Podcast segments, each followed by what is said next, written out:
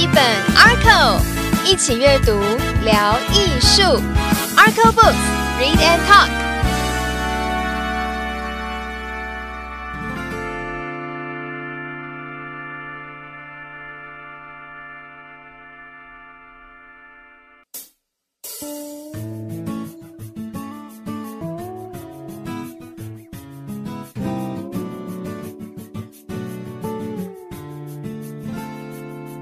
里是 Arco Books 典藏艺术出版社的频道，我是主持人 Tomato，典藏艺术出版的推广大使。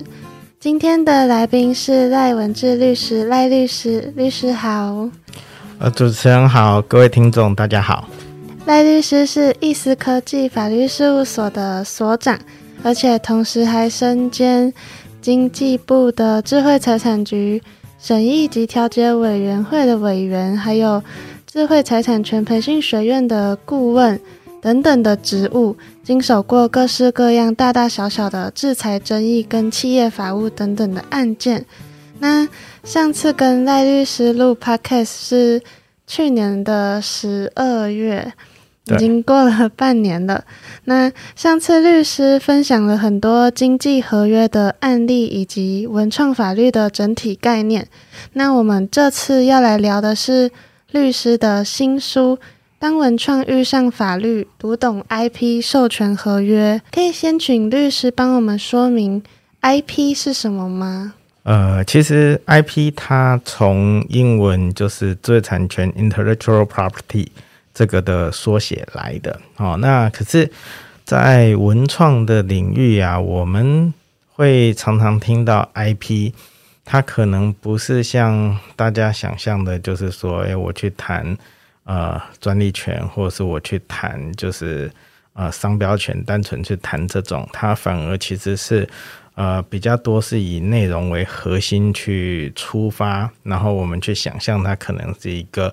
呃，具有独立的这个生命力，它独立的交易的价值。那这个用语，呃，应该是从大陆那边，呃，可以说是开始火热起来。我们这样说，啊，为什么？因为，呃，当时就是在中国有非常多的这个呃线上的小说的平台，他们其实已经就是。啊，累积了非常多的作品，累积了非常多的读者，但是要怎么变现呢？你如果光靠读者每个月就是缴一些钱，哈，或去打赏作者，这样子的经济规模其实是不太够的。那所以他们为了要去把整个小说的平台，呃，走向资本的市场，那他们做了一件事情，就是说。呃，要画大饼，要讲故事嘛，啊，也就是说，要跟资本市场做一些沟通。那呃，他们就把过去呃我们传统上在操作的，比如说是小说改拍成电影或电视剧，或者是这个呃这种影音的改编啊，当做是一个呃好的沟通的方式。可是你如果去讲从这个就是。七八十年代就已经非常火热的，我举例子来说好了，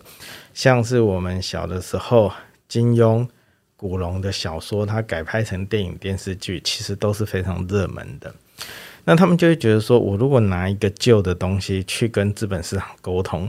其实就不酷了哈，就是得不到市场资本市场比较好的回应，因此他们就。用了一个新的词哦，就是 IP 这个词，来去跟市场沟通，说我们现在呢是要做所谓的 IP 影视化哦，也就是说把呃我们手上啊有非常多好的作品，我们呃把它授权给呃那当时也有非常多的影音的平台，它急着需要内容影音的内容，好授权给他们去拍成电影电视剧。哦，那因此呢，IP 这样子的一个词呢，啊，就开始从就是呃，中国它这个小说的平台要面向资本市场，它要去做投融资的时候的用语开始，呃，到后来因为有蛮多的这个小说改编的这个影剧，它或者是它改编成这个游戏，受到市场上呃相当的这个正面的回馈，所以整个就 IP 的热潮就爆发了。那事实上，呃，这样子的一个改编的授权，啊，或者是呃角色人物的授权，其实呢，呃，很早很早就开始做了。比如说，啊，像美国，哦，美国其实我们有非常多像漫威、像迪士尼，它有非常多的知名的角色人物，啊，包括超人呐、蜘蛛人呐这些大家耳熟能详。好，那他早早很早就已经在做这个电视剧、电影、漫画这些跨界的这个改编。那日本的部分呢，大家也是非常的熟悉哈。那我举个例子来说好了，呃，像这个不管是这个我们小时候看的这个各种的，呃，比如说像这个哆啦 A 梦好了，它其实就是先发行漫画，漫画之后会变成什么电视的这个动画啊，然后呢还三不五时再出剧场版、电影版啊。那这个是呃日本它一个。比较有趣的地方，因为日本在做这种动漫商品的周边非常的强，它整个呃市场的价值链是很完整，所以他们通常就是有一部好的漫画作品出来之后，影视化的部分呢，他们有所谓的叫做呃，如果是用汉字去看的话，是制作委员会，那制作委员会里面就会有。呃，很多包括做周边商品的厂商都会加入进来，好，那所以它整个是一个很完整的生态链。所以我们去看日本的动漫的时候啊，那它是不是 IP 啊？其实就是嘛，好，那比如说像呃去年呃这个《灌篮高手》的电影版，哦，去年年底在日本上映，哇，其实就经过了这个《灌篮高手》已经停停刊这么久了。哦，经过了这么多年，电影版果然是横扫市场。哦，那这个都是 IP 的力量。所以，我们今天在谈 IP，没错，它的一开始的来源是知识产权这个字没有错。好，可是它在呃文创的这个领域里面呢，它可能比较适合哦，就是用这种，它大概在形容所谓的小说、漫画，好，或者是其他的素材，它去。改拍成电影啊电视剧，把它做影视化的这个动作，加上呃角色人物，比如说你可能是漫画里的角色人物，他去做各种的，比如说他可能做 T 恤啊，做周边的商品啊，做各种的呃，比如说呃活动的合作哦，甚至展览的演出，这些其实都是呃我们在谈的 IP 哦。那所以在呃，文创产业里面谈 IP 的时候，它可能也就不限于智慧产权了。我举个例子来说好了，有时候一个知名的人物，他可能本身的名字或者他的肖像，也可能被纳到我们所称的 IP 里面。那当然啦，我们为了更长期的去保护名字肖像，也可能把它拿去。这个注册商标，那他又回到好像知识产权的领域，但是，呃，在文创的这个领域里面，我们这样讲就是，呃，IP 它用来形容的是，呃，一种有独立的这个价值、独立的生命力的这种无形的资产。那它的核心其实是它是有吸引人的内容的，好，因为你如果没有吸引人的内容的话，其实你不太可能凝聚足够的。粉丝没有足够的粉丝，其实，呃，你去做授权去做改编，呃，你就没有一些既有的市场的吸引力，哦，让别人也愿意来跟你拿授权，哦，所以我们在谈 IP 的时候，可能不会把它单纯当做知识产权来看，而是它还有它呃背后其他需要的要素，哦，那但是，呃，今天这一本书我们也主要就在介绍，就是说，诶。一个 IP 我们怎么看待它？然后呃，跟刚刚介绍的两种，其实最常见的就是呃影视化的改编的授权，好，然后再就是说，你若是比较偏角色人物，他的做各种的，尤其是图像的授权，这个东西啊该怎么谈，该怎么看，好，以及我们怎么从呃整体 IP 经营的角度来看待？就是如果你想要往这个 IP 化发展的话，那你要怎么做？为什么？因为今天一个角色人物或者是一个我们讲的 IP，它的生命力其实是很强的，会超过一本书，会超过一部电影。好，举例来说好了，目前这个到今年底可能要到期的这个 Mickey Mouse，嗯，那它的寿命其实已经非常长了。可是它所谓的到期，也只不过是什么最原始的米奇。他的图像，他的画作，可是实际上，这个 Mickey Mouse 在迪士尼这么多年的发展底下，它有很多衍生的著作，好，所以呃，它其实到了呃二零二三年底之后，其实衍生的创作还是受到著作权的保护，好，迪士尼公司还是可以继续在呃 Mickey Mouse 这里好获得它相当大的这个所谓的 IP 的收益。好，所以，呃，我们在看就是 IP 的这个议题的时候，为什么会说它其实已经有一点超出智慧产权了？是因为，呃，一般我们在谈的智慧产权，其实，呃，它虽然权利保护的时间可能长，可能短，但是它的生命的周期往往没有，呃，我们现在在谈的 IP 这么长，它甚至可以继续的不断的去演化。哦，比如说像蜘蛛人。那它并不是说我漫画连载结束了就结束了，哦，那它可能因为电影，可能因为其他的创作，它在焕发新的生命力。那这个都是在我们谈单一的著作或单一的商标，呃，这个是达不到的，哦，所以我们才会说，诶，其实我们这本书在谈的 IP 不是只有智慧财产权这样子，嘿。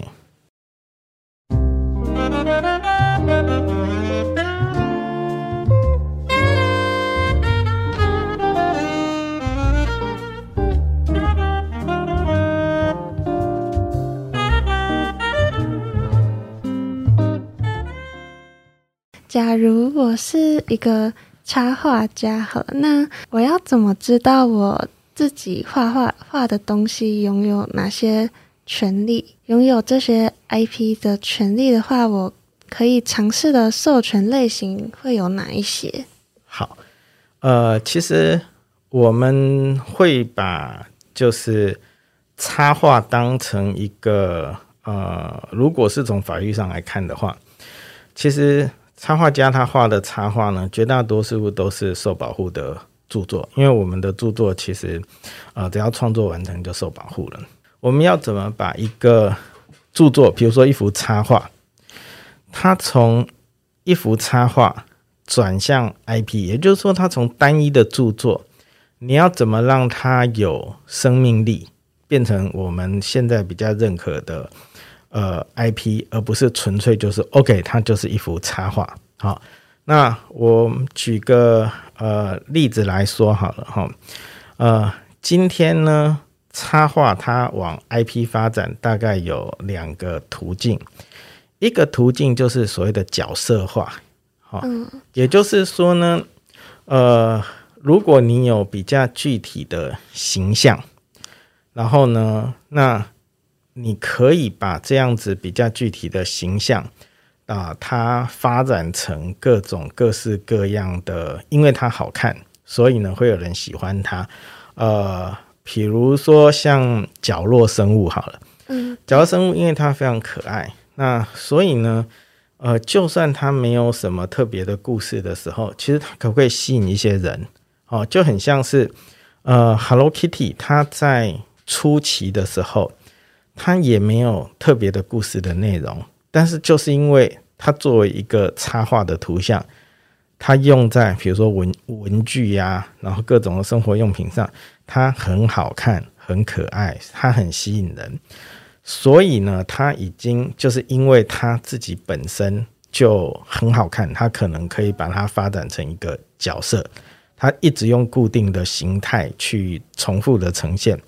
但是他可能做一些变化，那这个是有可能所谓的角色化。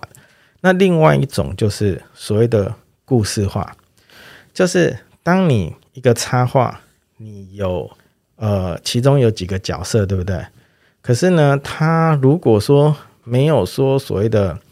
本质很可爱哦，或本质很吸引人的时候，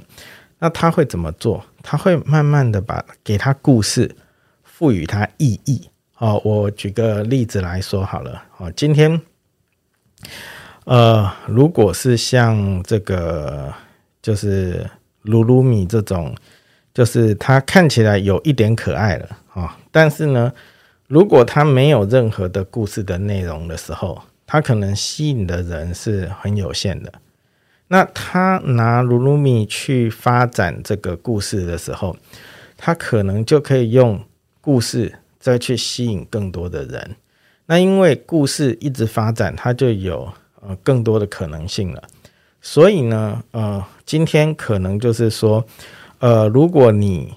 在做插画的时候，当然你不不可能说像呃画一个就是呃很像是就是一般性的，就是呃，比如说是这种呃，你为了一个绘本，你画了一个。简单的插画，你就想把它 IP 化，可能不是那么的容易。但是如果说你的插画里面是有可以呃变成单独的角色哦，像 Hello Kitty 那样，它们本身就是为了商品去做设计的，那这个是有可能的。那另外一块就是说，诶，可能你里面有一些角色，但是呢，呃，你希望怎么做？那你要把它 IP 化，那你就可能要给它赋予更多的生命力，也就是说，你要给它讲故事，你要给它讲故事。好，那但是这两个是不冲突的。我举个例子来说好了，像 Hello Kitty 后来也有推出，就是比较像故事书动画，所以它其实是有一些规矩的。比如说，呃，基本上我记得好像 Hello Kitty 是不是有一个朋友？但是呢，他就会把 Hello Kitty 跟他的朋友是呃分开，也就是说，一定是 Hello Kitty 为主。比如说，像我们看这种 Hello Kitty 各种嗯授权的规范的时候，他就会说，在 Hello Kitty 的动画里面，就是 Hello Kitty 的朋友们是不能在 Hello Kitty 没出现的情况下单独出现的。啊，这什么意思？就是说，他很明确跟大家讲说，其实，在 Hello Kitty 与他的朋友们的时候。重点主角就是 Hello Kitty 啊，那所以你不能够就是让他的朋友们单独出现啊。那这个是在授权里面，就是会比较有趣，就是说你到底要发展谁？其实你从规矩，就是你定的授权的规范里面，其实是就是看得出来的啊。但是他为什么要有这些朋友们？你不是 Hello Kitty 就好了，是因为他需要继续延展他的生命，所以一个。呃，假设我我举个例子来说，我记得我们还很小的时候，还有什么星星王子啊，还有什么各种各式各样。可是有一些就是没有那么成功，就是他可能做成呃各种的文具的时候很吸引小朋友，可是他有没有办法像 Hello Kitty 一样，就是几乎是横扫，就是各个年龄层哦都都有他的粉丝，可能就不太容易。那所以。这这一点我们就可以来看，就是说，其实插画家如果要往就是 IP 的领域发展的话，你可能就要有持续使用的角色，然后要不就是你把你的角色经营的非常的直接，他角色本身吸引人；要不你就要给他赋予故事、赋予意义。啊，我我另外举一个，就是那个呃，比如说他角色就很鲜明，可能有很多人喜欢有。很多人可能不觉得怎么样，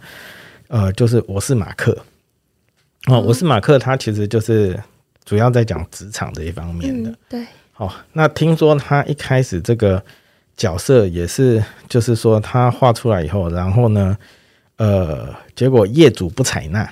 不采纳他，当然大家画别的，可是他自己觉得这个很棒啊，那他就留下来自己用了。哦，那业主不采纳，一定有他的理由嘛？哦，可能他觉得这个没那么讨喜。可是，当他不断不断的给他加故事，甚至我看他后来就是陆陆续续又越来越多人物，因为他要画小的，就是几几几格的这个几幅画，对，好，那他就开始慢慢多了故事，所以他就会变成就是某种程度很像职场被欺负的这种，